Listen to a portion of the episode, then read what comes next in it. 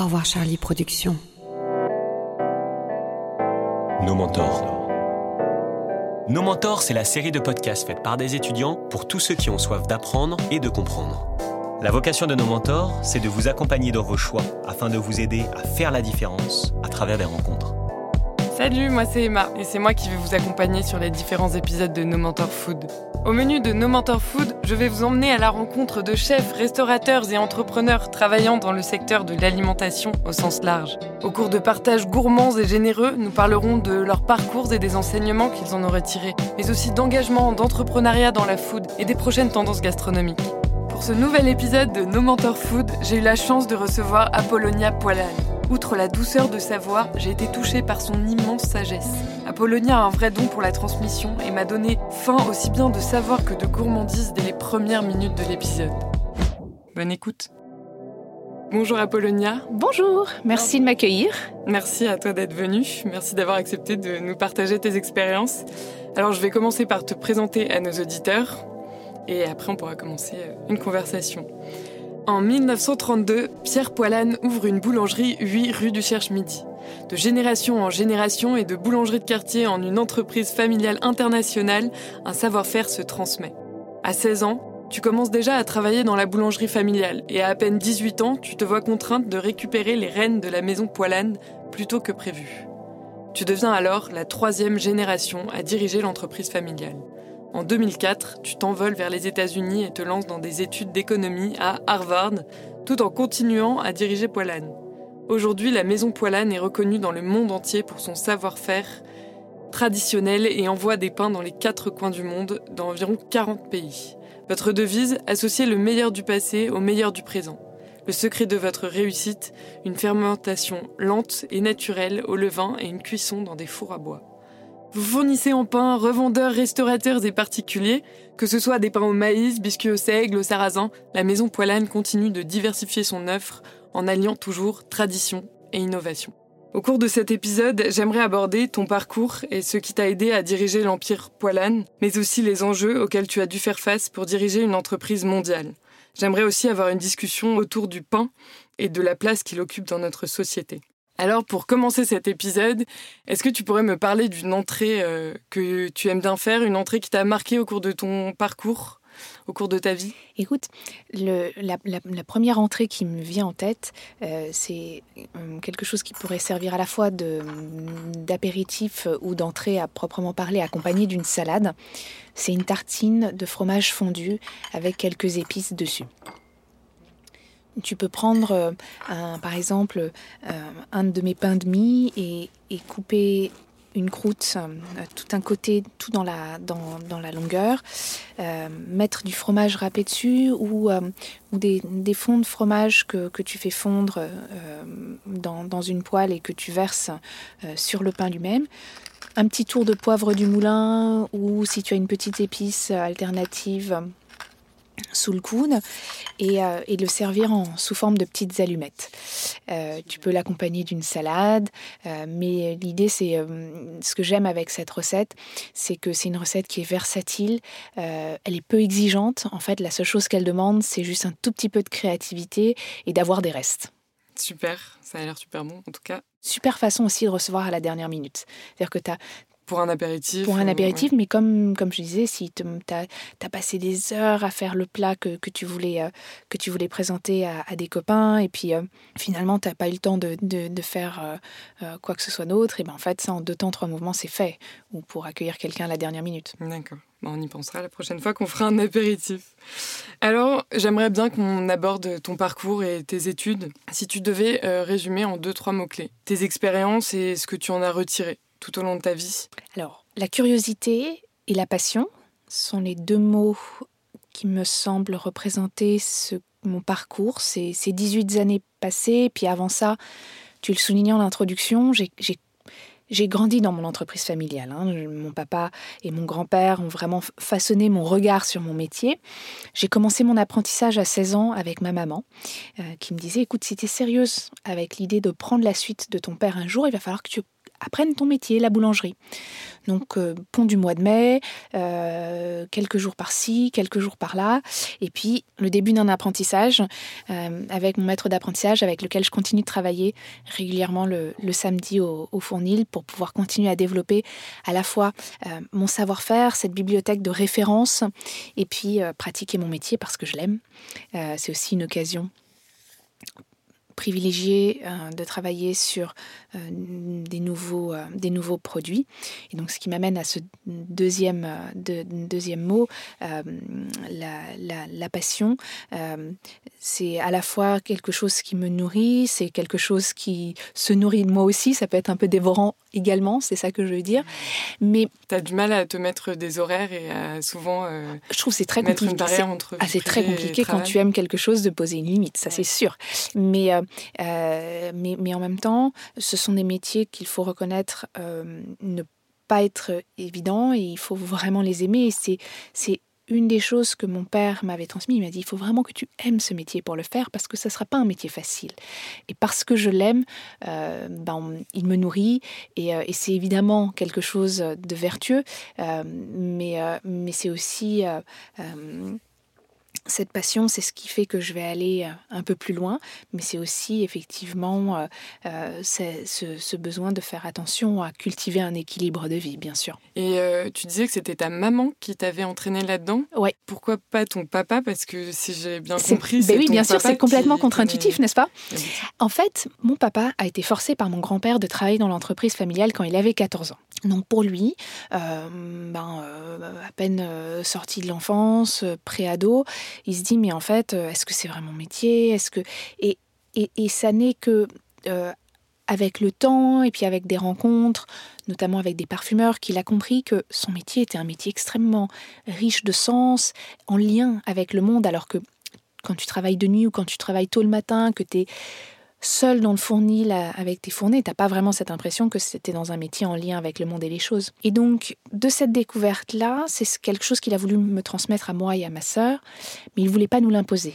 Et sa pudeur, c'est ce qui a fait que c'est ma maman qui m'a dit, écoute, commence ton apprentissage parce que euh, c'est si tu te destines à ce métier, il faut que tu en connaisses les bases. Mais donc tu avais déjà une envie de rentrer dans ce métier-là? Ah oui, ouais, ouais, ouais, ouais. Et puis je passais mes mercredis après-midi et mes samedis à la boulangerie. J'y ai appris euh, tout un tas de, petits skills pratiques, mais, mais surtout des. Euh, je me suis immergée dans, dans, dans, dans, un environnement qui fait que, à 18 ans, lorsque je prends la suite de mes parents, j'ai certes quasiment pas d'expérience professionnelle, en tout cas aucune à la tête d'une entreprise. Mais j'ai jeune. Mais j'ai toute cette compréhension de cet environnement et puis euh, toutes les conversations que j'avais avec mon père, qui savait que j'allais prendre sa suite un jour et qui était à la fois très pudique dans son souhait de, que je prenne la sa suite et en même temps pas du tout avare. Il était, extrêmement généreux euh, dans le partage euh, de ses expériences en tant que boulanger et en tant que chef d'entreprise. Et donc, euh, quand tu te retrouves à 18 ans avec euh, toute cette responsabilité sur les épaules, euh, comment est-ce que tu as fait pour, pour gérer tout ça? Ben, D'abord, j'ai eu l'extrême chance d'être bien entourée. Que ce soit les collaborateurs de mon père, les amis de mes parents, j'ai eu la chance d'avoir un entourage qui m'a soutenue, qui m'a fait confiance et sur lequel j'ai pu m'appuyer, non seulement déjà pour ben, me mettre en selle, être, euh, commencer euh, à, faire, euh, à faire mes armes en tant que chef d'entreprise, mais aussi commencer à développer mon regard sur mon métier. Et puis rechercher des expertises là où je n'en avais pas l'expérience ou la connaissance. Et c'est vraiment ça qui a permis de construire les 18 années qui, se sont écoulées et à la tête de Poilane. Et c'est ce qui fait que aujourd'hui encore, J'aime mon métier parce qu'il est en lien euh, avec les choses, parce qu'il me permet une infinité de métiers au sein de mes métiers de boulanger et de chef d'entreprise. Et donc, euh, après ça, tu es partie à Harvard. Absolument. Tu dois être une des boulangères, si on peut t'appeler boulangère, les plus diplômées de France. Mais euh, Tu sais, il y a beaucoup de, il y a, beaucoup de, de, boulangers qui, qui, ont, eu des parcours très différents. et, quand, tu vois hum, le goût actuellement de, de personnes très diplômées pour retourner sur des métiers où ils utilisent leurs mains, leurs cinq sens au quotidien. Bon, euh, le fait est que à 18 ans, moi, je fais une année off et euh, je m'apprête à, faire un cycle d'études euh, pendant 4 ans à Harvard au moment où mes parents décèdent. Pendant un an, je mets les choses en place dans cette optique. Et puis pendant quatre ans ensuite, j'ai fait des allers-retours entre Paris et, et Boston, où euh, je suivais mon cursus en économie et puis euh, ben, euh, j'avais aussi mes devoirs d'étudiante. j'ai été diplômée en 2007 et, et, la façon dont, j'aime bien me le raconter, c'est que ben, en fait en 2007 j'avais j'avais plus de devoirs à faire. oui, parce qu'en fait toute ta vie ça devait être du travail entre Harvard et j'imagine que le soir aussi tu devais travailler sur Poilane. Absolument, absolument. Mais tu sais, c'est pas si étonnant que ça ou pas si rare parce que tu as beaucoup d'étudiants qui sont engagés dans des sports à un niveau euh, très compétitif, que ce soit euh, pour l'université ou même j'avais euh, des copains qui, qui étaient des... des J'ai un copain en particulier qui était un, joueur de squash qui, était, qui, avait un, qui était classé au niveau mondial. Donc donc en fait, c'est vraiment juste, tu as d'autres étudiants qui, ont, euh, qui, qui, sont en charge de, euh, euh, d'entreprises étudiantes, voire qui montaient leur start-up.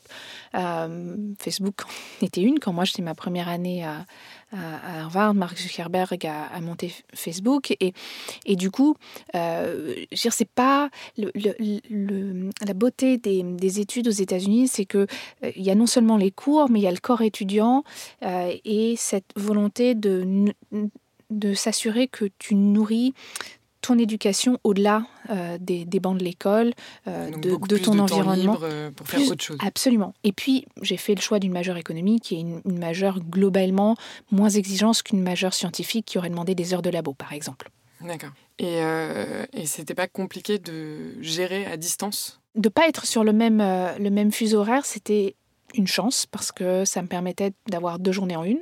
Est-ce que c'était du travail Ça, c'est clair. C'est, et puis, puis c'était des ajustements.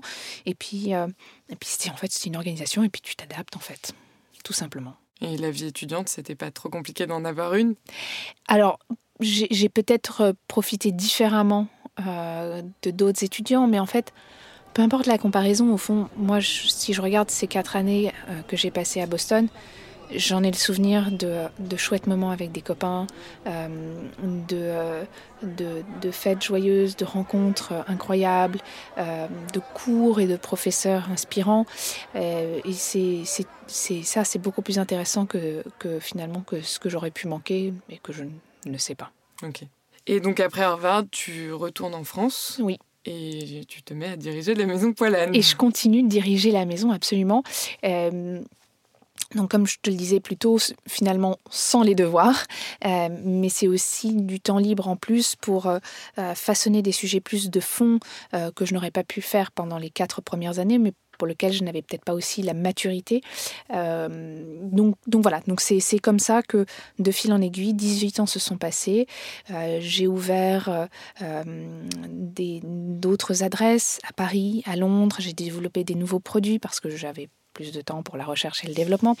Et, et c'est et, petit à petit, chemin faisant, c'est comme ça que j'ai construit euh, et continué de, nourrir le levain de, de Poilane. Donc c'est vraiment toi qui as ouvert Poilane à l'international, euh, comme on connaît aujourd'hui? Oui et non. Ton père avait commencé Mon papa avait commencé, ma maman était américaine, donc, euh, et mes parents formaient de ce point de vue-là un vrai duo de choc pour pour, euh, pour développer notre, euh, notre présence internationale dès les années 70.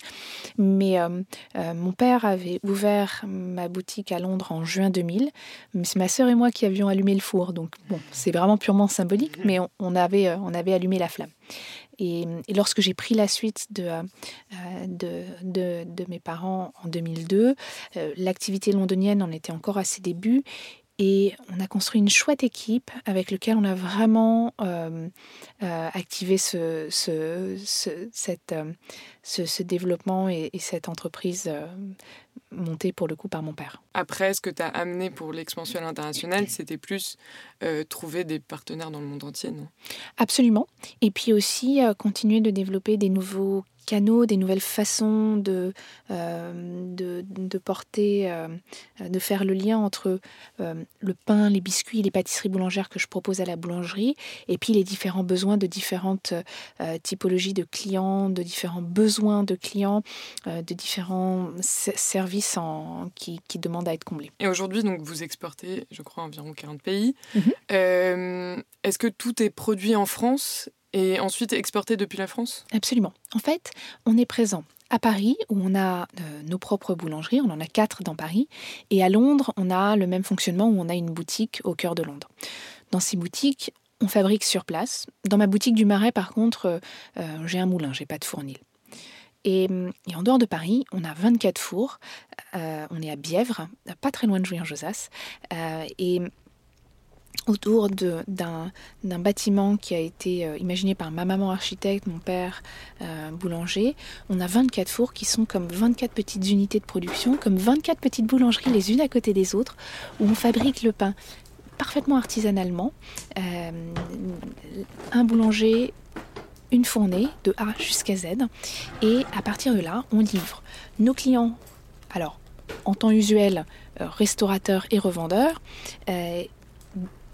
et sa région avec notre flotte de, de, logistique. Et puis ensuite, en dehors de ce périmètre, qu'on soit en France, en Europe ou à travers le monde, selon les commandes, et puis aussi selon les destinations, parce qu'on ne peut pas livrer partout, hein, on, et euh, eh ben, on livre nos clients via des transporteurs.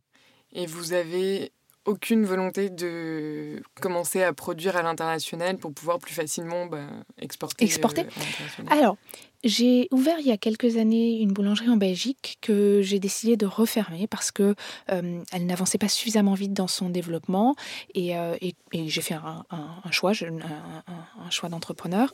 Euh, et le, l'expérience que, que, j'ai eue de, de, cette, de, de, de ce développement-là, comme les projets que je peux nourrir pour, pour différentes destinations, bah, à un moment donné, se font par euh, comment est-ce que. J'ai pas cette euh, obsession de me dire je veux rajouter 40 pays sur ma sur la liste de destinations où, je produis sur place. Ce qui m'intéresse beaucoup plus, c'est de développer la communauté euh, des personnes qui vont euh, se nourrir grâce à mon pain. Et, en fait, selon les destinations, bah, il bah, y, a, différentes contraintes. Euh, les, choses étaient bien lancées à, Anvers. Elles, elles, ont ensuite pris un peu de retard et un retard trop important pour continuer. Mais on reste une PME, donc c'est vrai que, euh, par exemple, à, Londres, j'ai encore énormément de choses à faire, et, euh, quand je vois ce, que, ce qui a été accompli en, 18 ans, je me dis, euh, on a encore du pain sur la planche, et, et, a fortiori avec, avec des crises, que ce soit la crise 2008, le Brexit, le Covid, qui viennent rebattre des cartes et, et nous pousser à être plus créatifs, à regarder les choses différemment. Et donc, euh, même à Londres, est-ce que vous utilisez tout le temps les mêmes farines? Oui. Et les mêmes, les mêmes ingrédients qu'en France? Alors, sur Londres, oui. Euh, mais ça, ça fait partie de, euh, de nos savoir-faire et, de, et, de, nos spécificités. Nous, on utilise une, une farine moulue sur meule de pierre. donc, c'est ce qui permet, quand tu as le, le, le, grain, tu, tu, on l'écrase et on garde vraiment ce grain-là, on ne le reconstitue pas derrière, euh, de sorte que on a une farine qui est, qui va vraiment avoir une, belle tenue et, va, et va, va nourrir une, belle fermentation sur, euh, euh, sur, sur la, la, fournée de pain, que ce soit de blé, même chose pour le seigle. je fais aussi, des pains de maïs et à chaque fois c'est 100% de la farine. Donc on a vraiment une logique très systémique où j'aborde mon métier comme cette rencontre entre céréales et fermentation.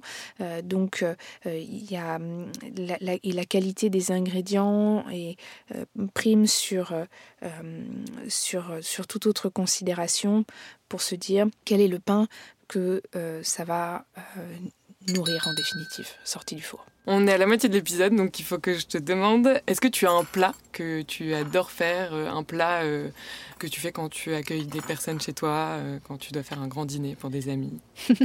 Alors le grand plat que, alors le plat en fait c'est un plat du moment, qui est avec la crise sanitaire, j'ai pu commencer à organiser à la boulangerie la livraison de paniers de légumes. Donc euh, du coup, ben, j'achète par la, même occasion. Alors au départ, c'était plus dans un esprit de, gain de temps plutôt que moi d'aller au marché et de choisir. Et en fait, j'adore la contrainte de, découvrir chaque semaine les légumes que le maraîcher à Carrière-sur-Seine à, sélectionner dans son champ et, euh, d'en faire euh, une, poêlée et puis avec, euh, avec du riz ou une autre céréale, avec un, poisson frais du marché, de, le travailler avec différentes épices pour en faire une, une poêlée de, de, de, légumes qui peut largement se réchauffer et être réajustée pour que chaque jour ça ait un goût différent et en même temps on a cette même base et on la, on la mange de bout en bout. Et donc c'est bien les paniers qui euh, dictent. Euh, et c'est le panier qui dicte tout. repas du jour. Super. Est-ce que tu peux nous raconter une journée type euh, dans ta peau? Ouais. Alors, plus que plus qu'une journée type, j'ai des rituels types. Hum, bon, on, s'imagine que, que la, la, boulangerie est un métier où on se lève tôt, et c'est vrai. Euh, mais, tu te lèves à, quelle heure? Mais je me lève, alors pas si tôt que ça en, définitive, plutôt vers 5h30, 6h. Oui, enfin c'est tôt qui dans l'échelle des choses.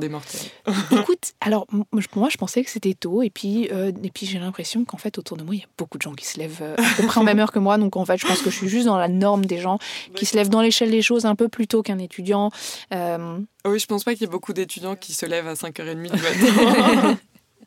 Mais ça peut arriver. Voilà, bon, après tout dépend de nos contraintes et de nos rythmes. Mais, mais moi, le matin, c'est un moment que j'aime parce que, euh, ben, d'abord, si tu traverses Paris euh, euh, à vélo, c'est cette air, la, la, les premiers rayons du soleil qui, qui caressent un peu la Seine et en, en, ayant glissé sur les, les, les, toits en zinc juste avant. quand je rentre de la manufacture, alors là, pour le coup, un tout petit peu plus tôt, ça, elle vient vraiment juste lécher la, la scène, c'est sublime, euh, avec du ton un petit peu rose, et puis t'es seul, quoi. Et c'est ça, c'est incroyable.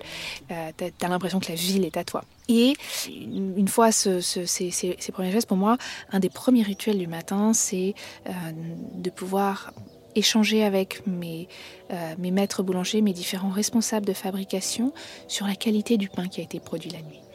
De comprendre euh, comment est-ce que la, météo, littéralement a influencé le travail des boulangers.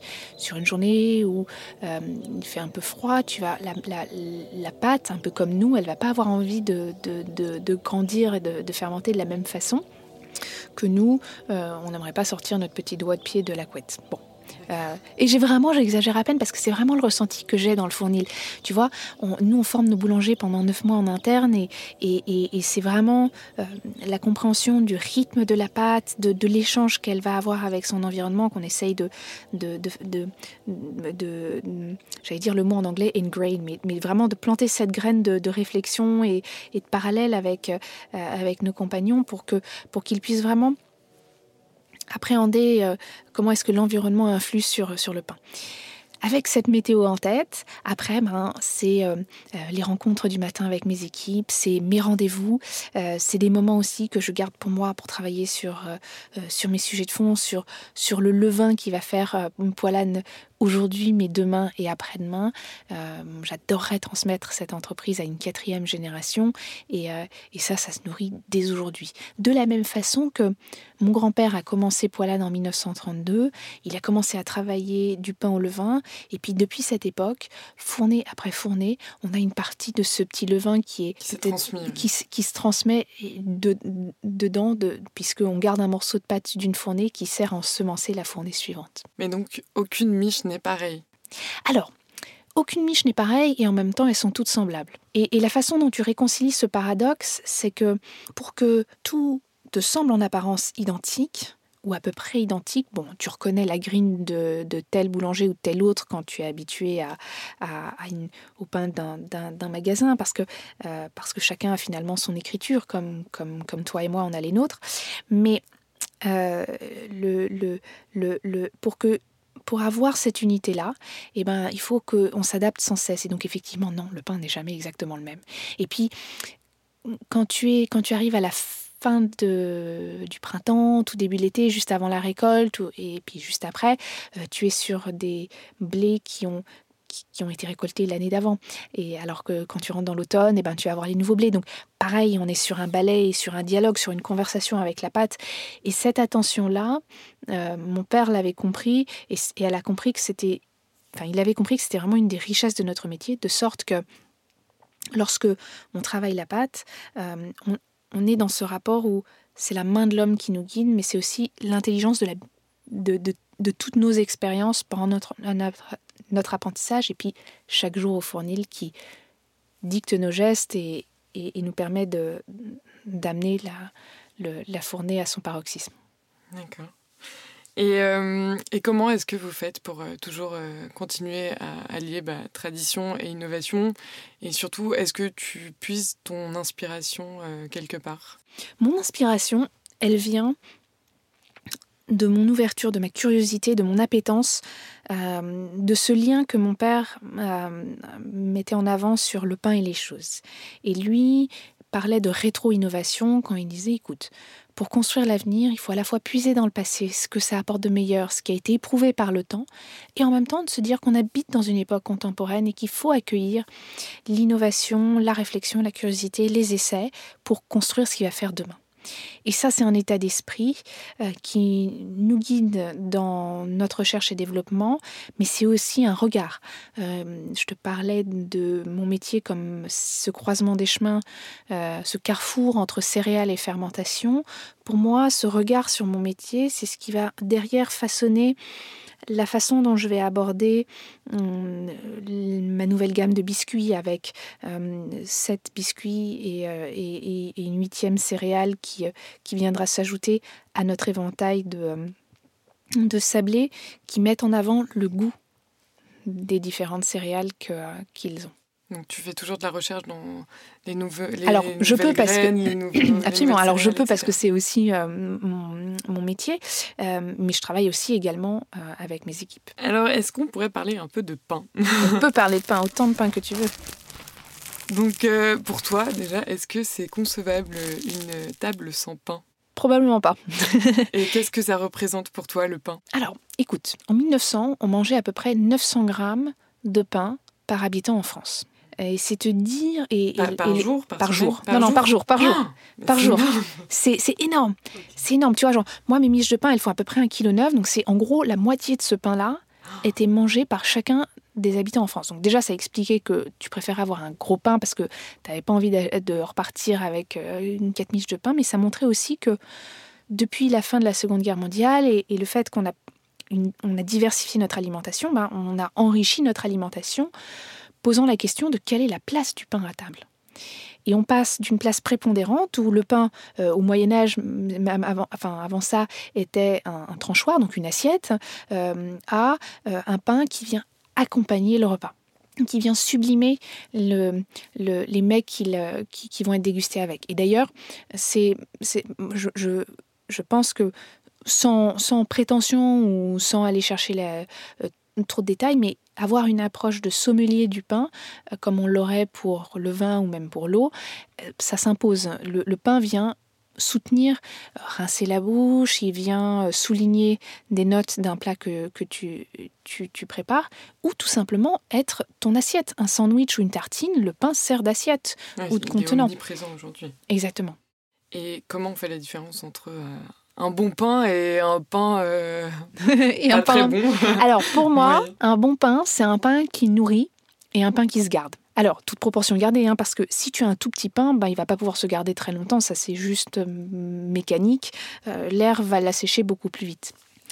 J'oubliais plutôt un, autre point, c'est que le pain, il accompagne le repas, mais il peut aussi devenir un ingrédient en tant que tel. Euh, bon, bien sûr, le sandwich, ça peut te paraître un peu logique, un peu évident, mais, mais, mais quand tu utilises de la chapelure pour faire une, panure pour une escalope, quand tu utilises, ou pour une boulette, quand tu utilises euh, du pain pour faire un pain perdu. Oui, un pain peut avoir plein de vie.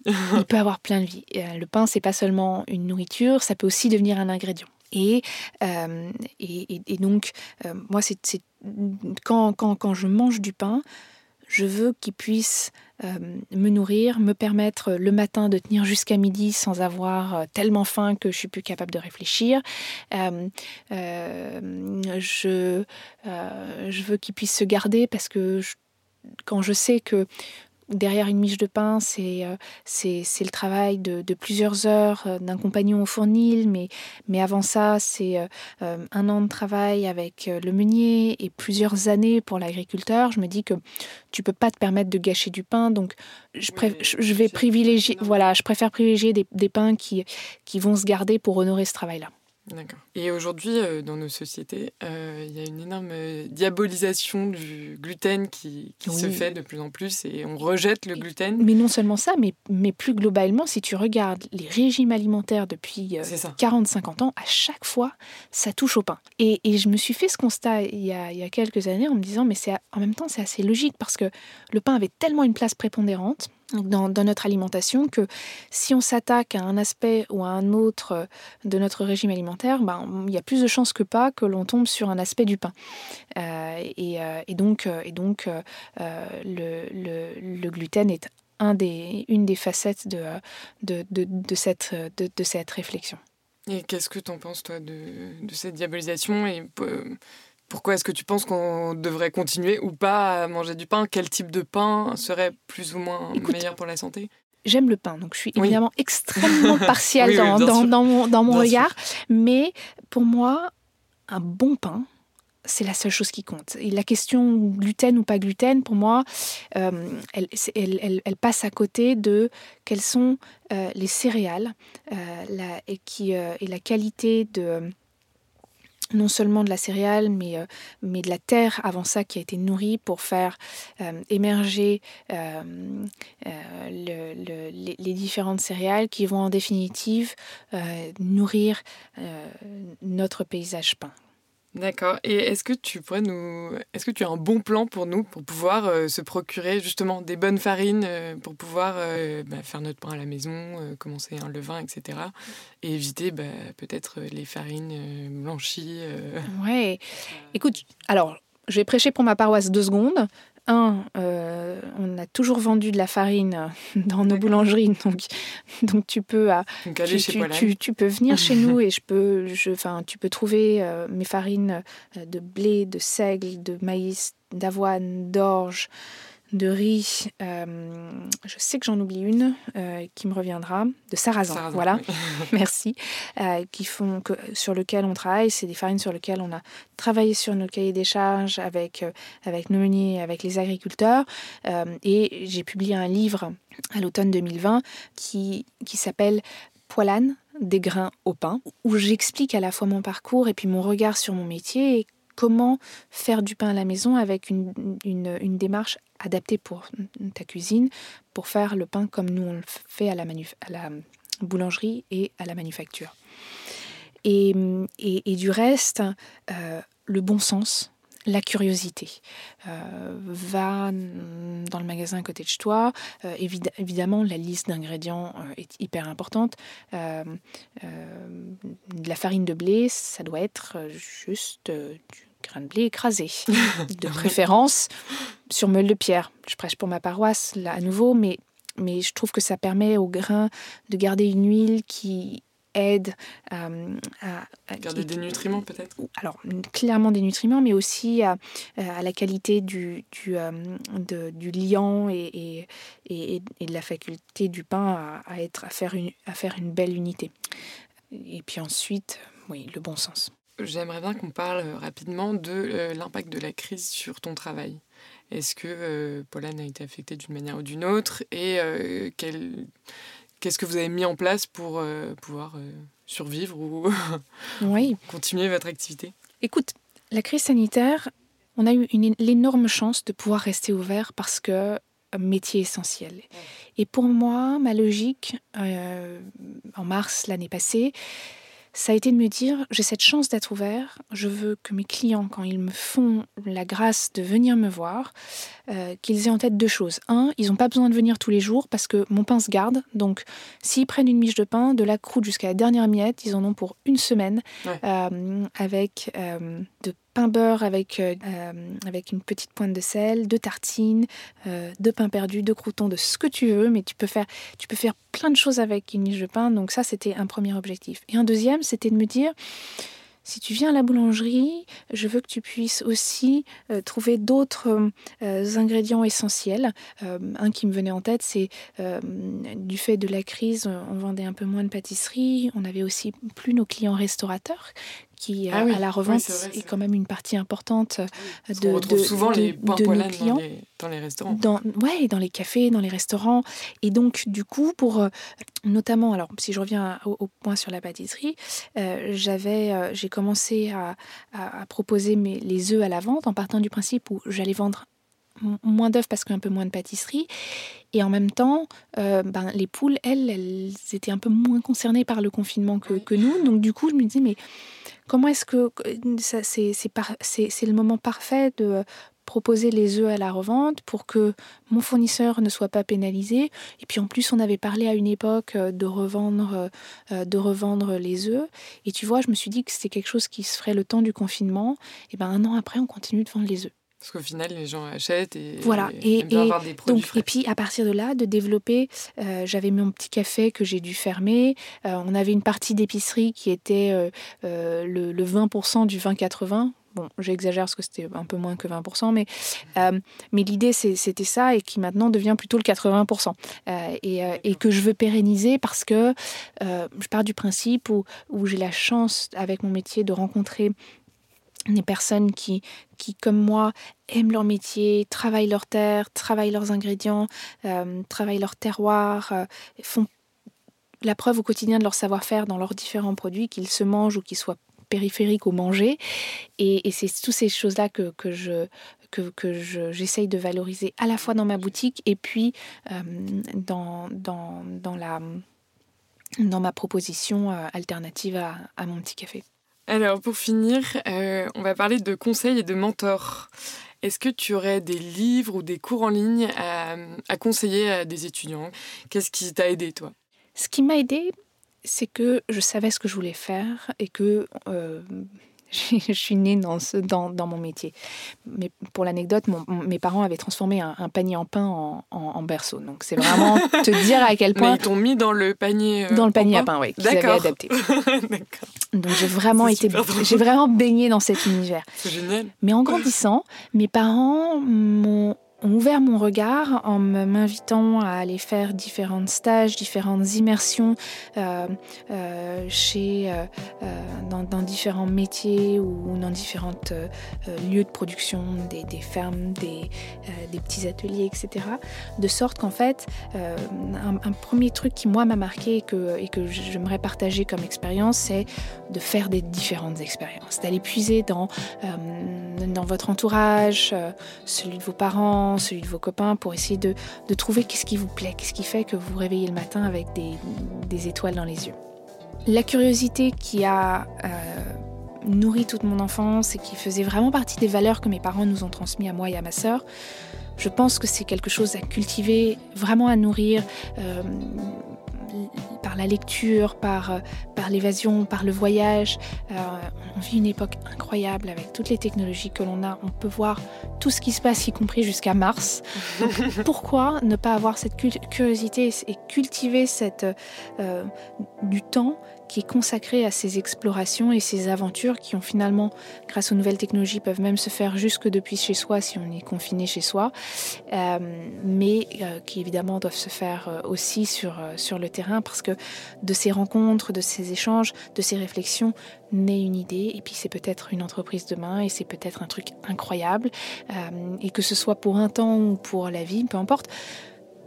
Je pense que ça, c'est la, curiosité. Après, pour être pour être beaucoup plus concrète, tu me parlais de podcast parce que je suis souvent en, déplacement à des, moments de la journée un, peu marrants. J'adore écouter des podcasts de la même façon que mon père écoutait la radio et qui m'avait toujours parlé de, de comment la radio lui l'avait nourri la, nuit quand il travaillait au Fournil.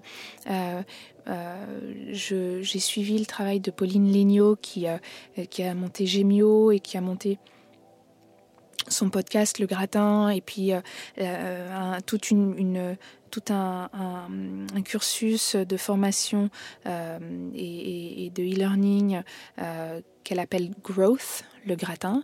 Et ça, je, regarde son parcours, euh, je regarde ce qu'elle fait, et, c'est super. Et, euh, c'est se, euh, de se, nourrir à la fois de, son expérience, mais aussi de ce qu'elle a construit, de ce qu'elle a développé.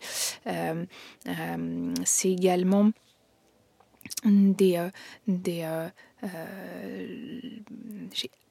J'adore écouter euh, euh, Guillaume Gallienne euh, et, et, ces, nourritures qu'il nous donne lorsque il lit les classiques que parfois j'ai lus mais que je redécouvre sous un autre regard, ou d'autres que j'ai absolument, pour à côté duquel je suis passée un peu honteusement, mais que grâce à lui je redécouvre et ça c'est incroyable. Et moi, j'ai pu regarder il n'y a pas très longtemps euh, ta masterclass. Oui. Et franchement, je le conseille à tout le monde. Elle est vraiment géniale si vous voulez apprendre euh, beaucoup de choses sur le pain. Ouais. et tu sais, sur tout ce que ça implique. Absolument. Et c'est donc masterclass.com, c'est une plateforme de e-learning euh, américaine. ils, ils, font une curation de différents instructeurs qui partagent leur expertise, leur savoir-faire. Et moi, j'y partage comment faire le pain à la maison. Ouais, et c'est vraiment. Euh, je conseille à tout le monde. Merci. Euh, pour toi, qu'est-ce qu'un mentor?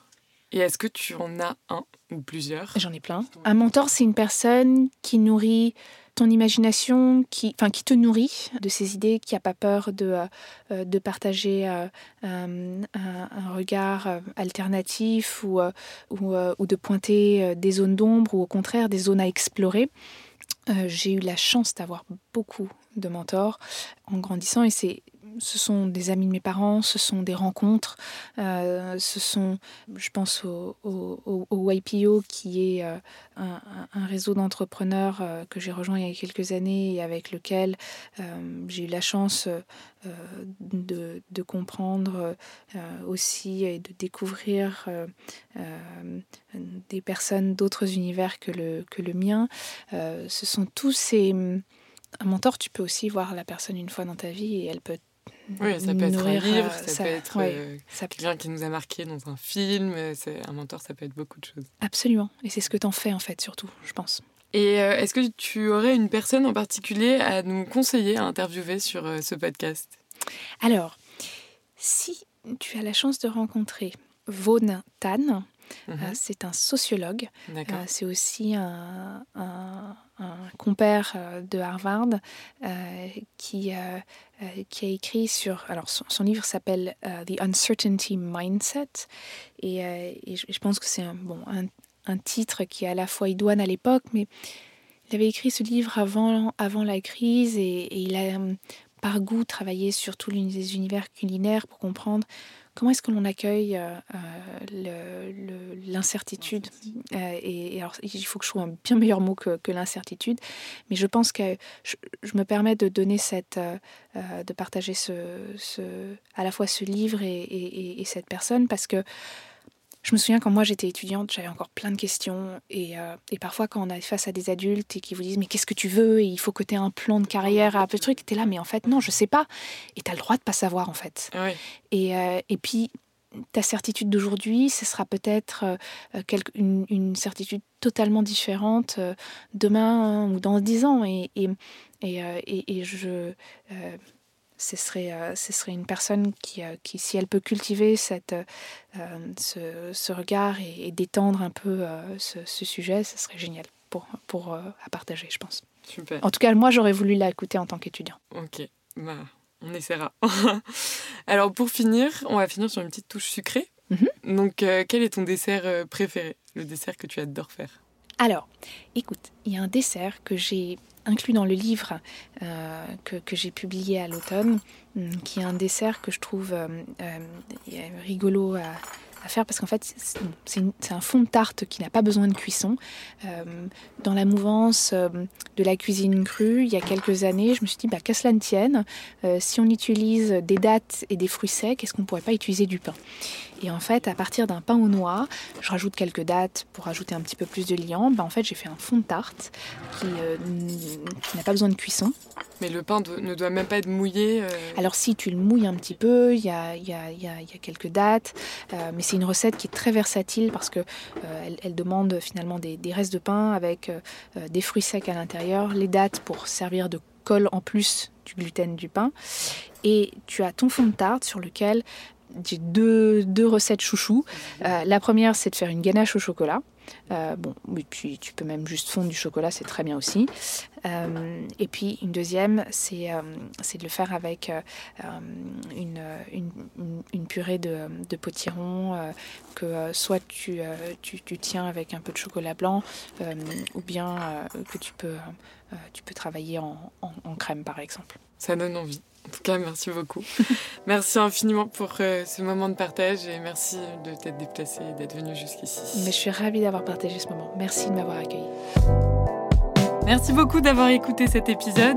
Si ça vous a plu, vous pouvez vous inscrire à la newsletter sur le site de nomentor.com et nous suivre sur votre plateforme de streaming favorite. Je suis preneuse de vos retours, alors n'hésitez pas à nous suivre sur Facebook, LinkedIn, Instagram pour que l'on puisse améliorer ce programme ensemble. Et si vous avez aimé, partagez-le avec vos amis et vous pouvez même nous mettre 5 étoiles pour nous encourager. À bientôt!